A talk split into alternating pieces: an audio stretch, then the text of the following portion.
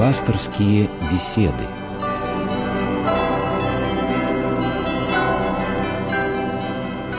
Здравствуйте, у микрофона Елена Филиппова. Сегодняшняя беседа посвящена, конечно же, одному из самых великих и радостных праздников – Рождеству Христову. Мой собеседник в студии – протеерей Георгий Климов. Отец Георгий, здравствуйте. Добрый вечер. И, как обычно, напомню, что материалы пасторских бесед и других передач из цикла «Мир. Человек. Слово» доступны в интернете по адресу www.mir-слово.ру.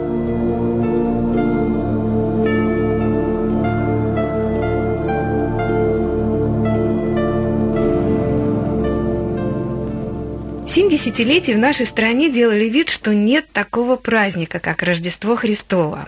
Все это время главным зимним праздником был Новый год. Да, собственно, и сейчас, несмотря на то, что в храмах на рождественских службах даже присутствуют первые лица государства, Рождество для многих людей, выросших в советское время, это скорее еще один праздник в череде новогодних каникул. Но сам факт Рождества Христова имеет для всех нас и огромный смысл, и огромное значение. Да и сам евангельский рассказ о Вифлеемской звезде уже два тысячелетия волнует людей.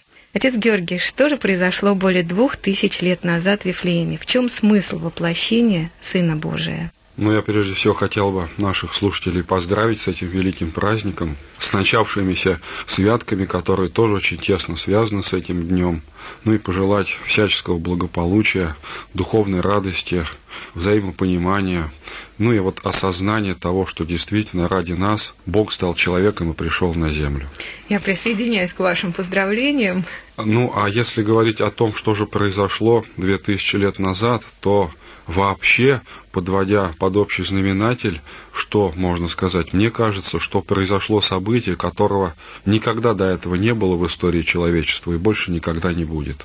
Бог стал человеком воплотился, как мы говорим в церкви, то есть принял человеческую плоть, или, как иногда говорят, облегся в покров человечества – ну вот сделано это было Богом для того, чтобы э, спасти человека, спасти от смерти, от греха, от проклятия, чтобы человеку на понятном для нас языке услышать то, что необходимо сделать нам, именно нам, для того, чтобы войти в общение с Богом, наследовать вечную блаженную жизнь. Евангельский рассказ или лучше сказать, евангельские рассказы, потому что об этом событии мы читаем как в Евангелии от Луки во второй главе, так и в Евангелии от Матфея, тоже вторая глава. Евангельские рассказы, с одной стороны, подробно, с другой стороны, очень просто сообщают нам об этом событии. Евангелист Лука говорит о том, что Иосиф с Марией отправились в Вифлеем, поскольку началась перепись, и там Настало время Марии родить, но поскольку не нашлось в гостинице места, то пришлось рожать на постоялом дворе, или даже его и не, нельзя назвать так. Это была приспособленная пещера для путников, где можно было остановиться людям, может быть, животным, которые они вели в Иерусалим для принесения в жертву. И вот именно из-за того, что святое семейство оказалось в таких условиях, Богом младенец, родшийся, был положен в ясельки, то есть в кормушку, куда клалось э, или э, пища, или солома, или соль, ну, в общем, для животных. И вот сам по себе вот этот простой рассказ сразу свидетельствует о том предельнейшем смирении, которое являет миру Бог. Но нельзя, наверное, сказать, что Бог именно в этом событии смиряется потому что Бог не изменяем, Он всегда имеет одно по своим свойствам сущность. И если Он являет нам смирение, то значит Он сам есть смирение, смиреннейшее существо. Как это не будет странно звучать в нашем сознании, Бог есть не только любовь, есть не только свет, но есть и смирение. И это смирение проявляется вот именно в таких очень, ну, можно сказать, сразу драматичных обстоятельствах, окружающих святое семейство. И свидетельствует, по сути дела, что с самых первых моментов прихода в мир Бога-человек начинает испытывать гонения со стороны мира, который лежит возле, который ненавидит святость, праведность, веру, надежду, любовь. Бог приходит в мир, и ему не находится места в нормальном человеческом обиталище. Он рождается в таких условиях, в которых, ну, наверное, не рождается ни один нормальный человек. И вот этот предел смирения, явленный Богом, по сути дела открывает каждому, что если Бог приходит таким образом в мир, то, наверное, не найдется на земле ни, ни одного человека, который бы сказал, Бог не для меня пришел, потому что я ниже по статусу, по положению, еще почему-то ниже, чем, допустим, сам э, Христос или люди, которые выше меня по положению. Всех Господь своей любовью сразу охватывает и призывает вечное блаженное царство. Вот, э, собственно говоря, вкратце вся и история – но подобно тому, как великие реки начинаются, можно сказать, с источников, часто которые глаз человеческий не может увидеть, то есть в мало кому известных, неизведанных э, местах э, в виде тоненьких ручейков, точно так же история нашего спасения начинается в очень неприметном, мало кому известном для того времени городке Вифлеем, численность которого ну, где-то около 10 тысяч максимум составляла. Но поскольку действительно это покров смирения и покров человечества принимает Бог, а за Богом стоит правда, то в конце концов э, раскрывающаяся правда в истории человечества являет нам всю великость этого события. Рождеству послужила чудесная звезда, как мы знаем, которая путеводила волхвов или магов, которые пришли из Персии или из Месопотамии, по-разному говорят, для того, чтобы поклониться Христу как царю. И даже вот чудесность этой звезды многим кажется нереальной, а церковные богословы всегда рассуждают об этом так, что такому величайшему чуду, которого никогда не было и не будет, как Рождество Христово, конечно, могли, а может быть даже и должны были послужить более, ну что ли, частные и мелкие чудеса, ну, например, такие, как появление новой звезды на небесном своде, которая потом могла исчезнуть. То есть это все вполне вписывается именно вот в то событие Рождества, о котором мы говорим. Потому что Бог творец Вселенной, и там, где Он хочет, Он приступает законы мироздания, если Ему это требуется, чтобы спасти человека. А вот я буквально на днях прочла такую статью, а, что якобы в библиотеке в Ватикане нашли какой-то древний манускрипт, написанный на очень древнем языке, который э, является родственником арамейского языка, ну или одним из вариантов этого языка, и э, что там якобы говорится о как раз вот Рождестве Христовом, о том, что вот эта вот Вифлеемская звезда – это воплощение самого Христа, что вот он сам вел волхвов и довел их до Вифлеема, и что волхвов было не трое, а больше, и что пришли они якобы из Китая. Вот такая ну, вот версия интересная. Об этом э, любят рассуждать, поскольку действительно до конца мы не знаем, кто на самом деле были волхвы, что была за звезда. Вот если, например, касаться звезды, то святоотеческие авторитеты древности, в общем-то, высказывают, можно сказать, три гипотезы, три положения. Одни считают, что это могла быть комета, действительно, которая двигалась по э, небу. Э, вторые считают, что это могла быть действительно новая звезда, э, вновь рожденная, ну, может быть, в силу каких-то стечений, каких-то обстоятельств на небе. Третьи Говорят, что это была ангельская сила, которая, ну, действительно, под образом звезды путеводила волхлов. А вот таких святых экзегетов, толкователей, которые вы говорили, что это был сам Христос, я, честно говоря, не помню. Но, может быть, будет интересно услышать, например, что э, в самом начале 17 века э, ученый, физик, астроном Кеплер, многие знают эту фамилию, да. он э, наблюдал, хотя не только он, вообще вся Европа наблюдала на небесном своде с 1603 по 1604 год очень интересное явление астрономическое, когда наблюдался парад планет. Угу. Планеты Юпитер и Сатурн совпали на небе, а потом через несколько месяцев присоединился к ним еще и Марс, то есть три планеты – это редчайшее явление, но оно наблюдалось. Причем вот это явление совпадения трех планет, которые мы называем парадом, э, сопровождалось появлением на небе новой звезды. Может быть, это было нечто оптическое, кажущееся, что новая звезда, но свет ее был очень яркий, и говорят, что он был виден даже днем, э, причем наблюдалась эта звезда э, вот в течение нескольких месяцев. Она то появлялась, а то исчезала. И вот Кеплеру пришла мысль, а не было ли нечто подобного в то время, когда Христос угу. родился. Я не говорю, конечно, что это именно было так, но это очень, можно Возможно. сказать, правдоподобная гипотеза, угу. и Кеплер с астрономами рассчитал. И по его расчетам оказалось, что подобное совпадение, вот такой парад планет должен был происходить, ну, по нашему летосчислению, где-то около шестого года до Рождества Христова, или, как он писал, э, в 746 году от основания Рима, 47 году, в 747 году от основания Рима. Вот, собственно говоря, материя, которую можно потрогать руками, что это, это реальность, это реалистичность, которая ну, для физика и астронома ученого, она вот, можно сказать, была такой осязательной, что он был уверен полностью, что это было вот именно нечто подобное, то, что наблюдалось. Вот. Но я опять же говорю, что это вот одно из предположений науки. А что ну, на понятно. самом деле было? Да, мы Никто не знаем. Не знает. а по поводу того, что волхвы пришли из Китая, ну, это, наверное, вряд ли, потому что все-таки предание утверждает, что это была Персия или Месопотамия, и говорит нам предание о том, что, конечно, вот эти маги, как греческие тексты их называют, это были, скорее всего, потомки древних вавилонских мудрецов, над которыми некогда, ну, около там 550-600 лет был поставлен главою пророк Даниил, который, по всей вероятности, объяснил им те пророчества о Мессии, о Христе, которые зафиксированы в книге пророка Даниила. И вот предания они умели хранить, и к моменту пришествия в мир Христа Спасителя э, вот сохранилась эта горстка вот этих потомков тех мудрецов, которые знали, что время исполнения пророчества э, семи седьминах исполнилось.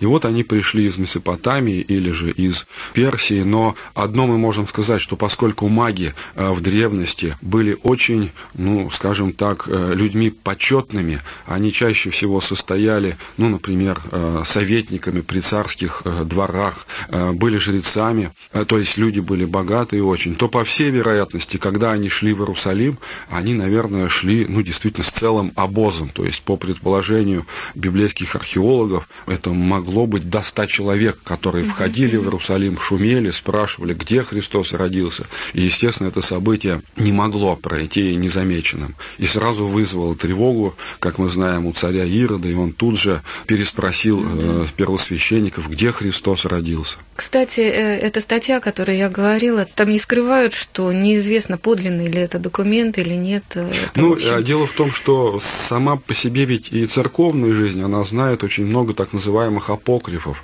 угу. которые пытаются восполнить неизвестность, может быть, удовлетворить вот э, любознательность или любопытство верующего человека. Ну а поскольку человек склонен ну что ли, лучше и с интересом воспринимать то, что приукрашено и покрыто тайной, то вот рождаются подобные вещи, которые, ну, действительно часто только смущают ум и больше ничего. Но с другой стороны, такие древнейшие памятники, вот, которые относятся к так называемой сирохалдейской группе языков, они, они известны, потому что мы должны понимать, что несмотря на то, что действительно все книги Нового Завета были написаны на древнегреческом языке, все-таки первоначально, изначально предание должно было записываться на арамейском языке.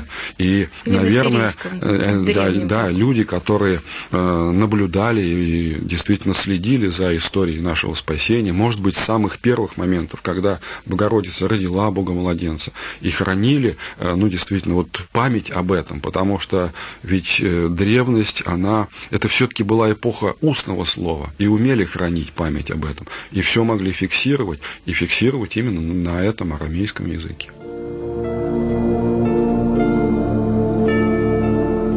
Пасторские беседы –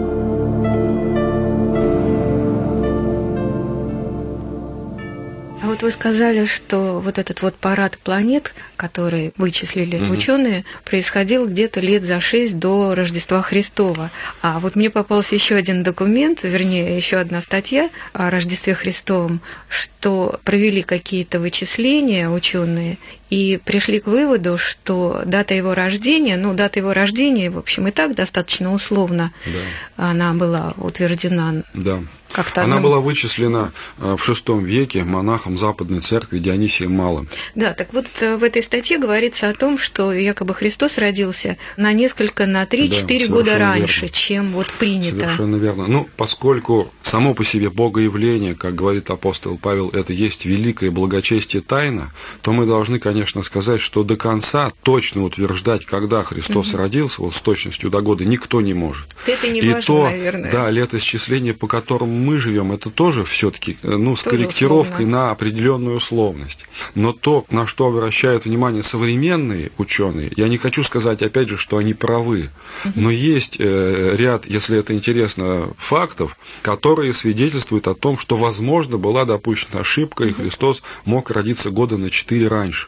Ну вот в пользу этого, например, свидетельствует тот факт, что Христос родился еще при жизни э, царя Ирода, Да. потому что Евангелие так и говорит, что в одни царя Ирода и так далее. Но поскольку вычислена, опять же, условно, дата смерти царя Ирода, точную датировку никто в хрониках, в летописях не указывает, но есть определенные, ну что ли, опять же, астрономические э, там, явления, которые наблюдались э, историками в то время, когда Ирод умер, то э, приходит к выводу, что Ирод умер в третьем году до нашего летоисчисления. Значит, Христос не мог родиться позже этого. Да. Или в Евангелии от Луки, например, в третьей главе, в начале третьей главы, пишется о том, что в 15 год правления императора или кесаря Тиберия или Тиверия на общественное служение, на проповедь вышел Иоанн Креститель и покрестил Иисуса. А Христу в это время было 30 лет. Но поскольку, и это уже точно известно, что а, поскольку Тиверий, а, 15 год правления Тиверия Кесаря выпадает по нашему летоисчислению на 27 год от Рождества Христова, то естественно, что Христу в 27 году, если было 30 лет, он должен был опять же родиться раньше, Да, чем по нашему, вот в нашей точке нулевого отчета. Но это я к чему клоню? Я сказал, что да, э, Христос родился в шестом году до Рождества Христова. Если мы еще сделаем поправку на эти четыре года, если оно так и есть, но я опять же не говорю, что это так, Ну, конечно. то здесь мы придем опять же к очень интересному опять совпадению. Те, кто внимательно Евангелие читал, обратили внимание, что царь Ирод выведал, выведав, точнее, у волхвов время появления звезды, повелевает вифлеемских младенцев избить от До двух, двух лет, лет. и ниже. Да, Да, то есть вот да. эти два годика от 749 от основания Рима до 747 они как бы учитываются, и тогда вообще все встает на свои места. Вот, в общем-то, здесь, э, то есть это не, не на ровном месте появилась Ну да, эта статья, да. и, в- в- надо сказать, вот в библейском э, мире большинство современных э, библеистов, западной церкви особенно, они считают, что да, ошибка была допущена в нашем летоисчислении, то есть сейчас, возможно, получается не 2012 год, а 2016 от Рождества Христова. Но Да, это опять же интересно. я делаю поправку на то, что мы не знаем точно и вряд Ну ли когда-то узнаем. Потому что, э, ну, наверное, Господь сам скрывает нас, от нас эти даты, чтобы ну, мы другим занимались, Ну своим да, спасением. Это, в принципе, Да. это не важно, потому что значение этого события в другом. Да. И вот я как раз прочла, что первый дар, принесенный христианством людям, это право прямого обращения к Богу.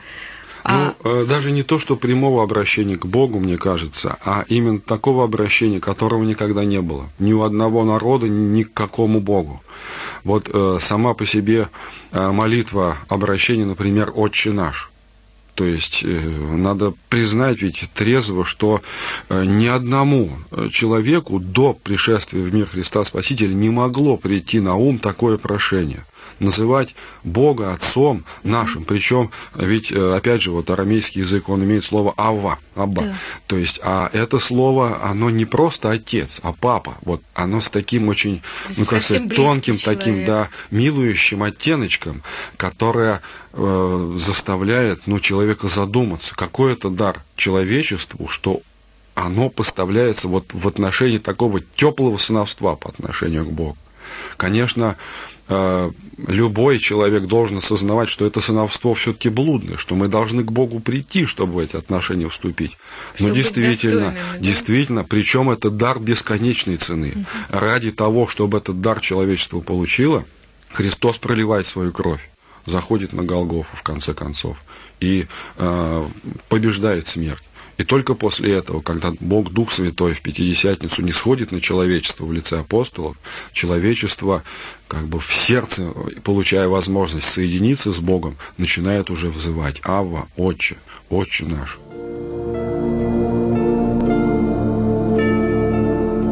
Пасторские беседы –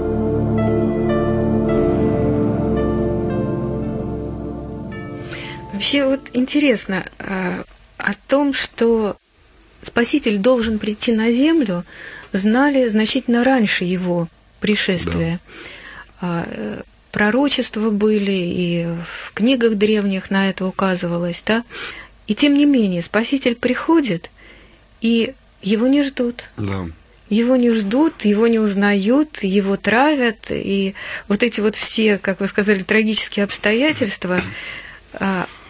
А, да, удивительно. Почему ожидания фарисеев не оправдались и пророков? Почему феномен. его не узнали? Действительно, можно сказать, что Христос а, приходит э, и воплощается, ну, наверное, в самом религиозном народе, который был на тот момент – но его узнает не этот самый религиозный народ, именно как истинного Мессию Христа, а те другие люди, которые не могут быть названы так, такими ортодоксами, как были фарисеи, например, ну, да. книжники. То, то есть это римский сотник, да, то есть язычник. Это жена из хананейских пределов, из Финикии, которая угу. жила.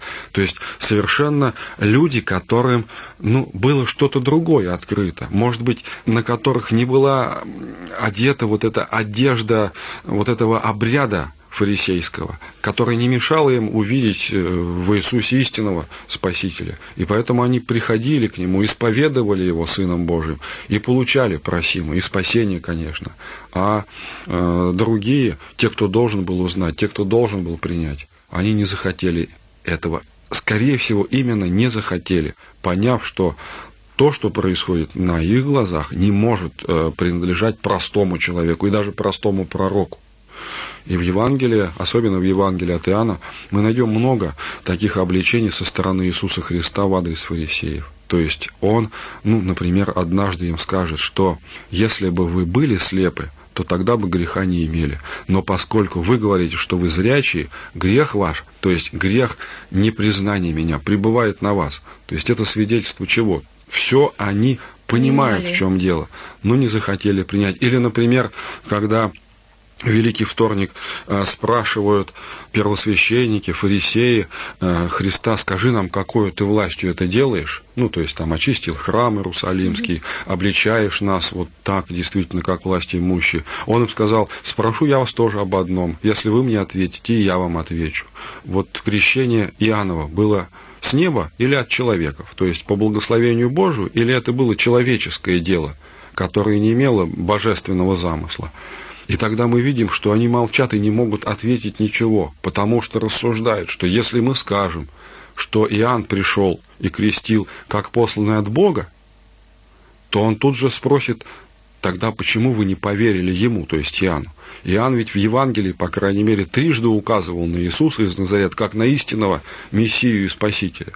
А если скажем от человеков, то есть крещение Иоанна было по воле человеческой, не более того – то дальше рассуждать. Мы боимся народа, то есть народ их уничтожит, как обманщиков, которые тоже шли, чтобы креститься от Иоанна. Ради чего? Ради лицемерия, чтобы показаться в глазах людей такими же э, верующими, как и простые люди. То есть оказывается, что что простые люди увидели и поняли, и приняли, и крестителя, и спасителя. А богословы, вот те ветхозаветные, э, не увидели или не захотели увидеть. А То может есть, быть, побоялись? Да. Может быть, и чего-то побоялись. Ну, наверное, было за что бояться им в своей жизни потерять. Да, вообще удивительно вот так вот. Вроде бы известный текст, известные обстоятельства, да, а такая да. глубина во всем. Да, и реальность просто сквозит. И актуальность, что самое главное для да. каждого из нас. Ведь это же уроки на все времена мы должны отсюда получать и пользоваться ими. Да, это действительно А вот так. Э, как так случилось, что Рождество католическое разошлось с Рождеством православным? Ну, не только, надо сказать сразу, а говорится не только католическое, ведь есть православные церкви, которые приняли Григорианский календарь. Угу. Ну, вот в один из веков, в Средневековье, было посчитано, что э, юлианский календарь дает небольшой сбой. И был переход на новый календарь. Ну, я не хочу запутывать просто слушателей, у нас, к сожалению, наверное, календарям, вот, вот этим юлианскому, григорианскому можно даже не одну передачу посвятить. Ну, да, по, вот поэтому живет по произошел, да, а РПЦ по юлианскому. Произошел вот определенный э, переход, который, ну, в данном случае э, одними оправдывается, другими не принимается. Есть традиция определенная, ведь при э, святейшем Тихоне патриархе, когда он взошел на патриарший престол, была сделана попытка перейти церкви тоже на календарь григорианский. Но поскольку ну, традиция очень сильна в православии. Сама по себе традиция, она вменяется практически в закон. То э, патриарх сразу почувствовал вот то, что общество церковное может расколоться. Но там, где нет единства, там и нет Бога Духа Святаго. И тогда был сделан отказ все-таки от этого перехода, чтобы не нарушить вот этого единения церковного. Ну, может быть, конечно, это было и оправдано в то время, но вообще какой-то парадокс такой наблюдается. Сначала Новый год, потом Рождество, но и народ выдыхается есть. на этом празднике. Парадокс есть, я согласен, но а, ну, в общем, ну, ничего без воли есть. Божией не бывает конечно, на самом конечно. деле, да. И здесь уж, э, ну вот для истинно верующего человека, в общем-то, Новый год не помеха. Не конечно, помеха. Новый год это такая да. вот некая формальная да. дата, переход из конечно. одного года в другой год. Конечно. А Рождество, ну это совсем ну, да. иное, это конечно, праздник. Совершенно а верно. вот э, если говорить опять немножечко по датам, угу. Рождество э, Христово и Крещение раньше было одним праздником, да, день Богоявлением. А вот сейчас это э, неделя разделяет. Ну, не неделя даже больше, больше конечно, даже, да. да. Ну, вот седьмое. Седьмое и девятнадцатое. Да, девятнадцатое число.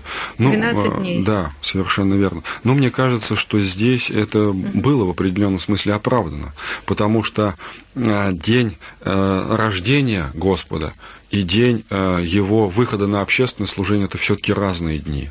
И церковь посчитала, ну что ли, необходимым все-таки развести эти два великих угу. праздника. Но мне кажется, это вполне э, нормально для церковного календаря. То есть, э, если бы мы, представьте, освещали крещенскую воду на Рождество, то чтобы и в храмах даже бы творилось. То есть, ну, чисто да. технически это сложно было. И в голове каша. Да, может быть, и в голове даже. А здесь, в общем-то, все встает на свои места, люди празднуют святки, потом приходят воды, набирают на целый год. Все, мне кажется, очень продумано и мудро. Ну, в общем, да. И, наверное, а, поскольку программа подходит к концу, можно еще раз поздравить и пожелать. Да, всей души поздравляем с праздником Светлого Христова Рождества. Пусть, да, Вифлеемские ясли и Бога Младенец Иисус в эти дни согревает наши сердца и умы. Спасибо вам, Господи, и храни Господь. Всего вам доброго и с праздником.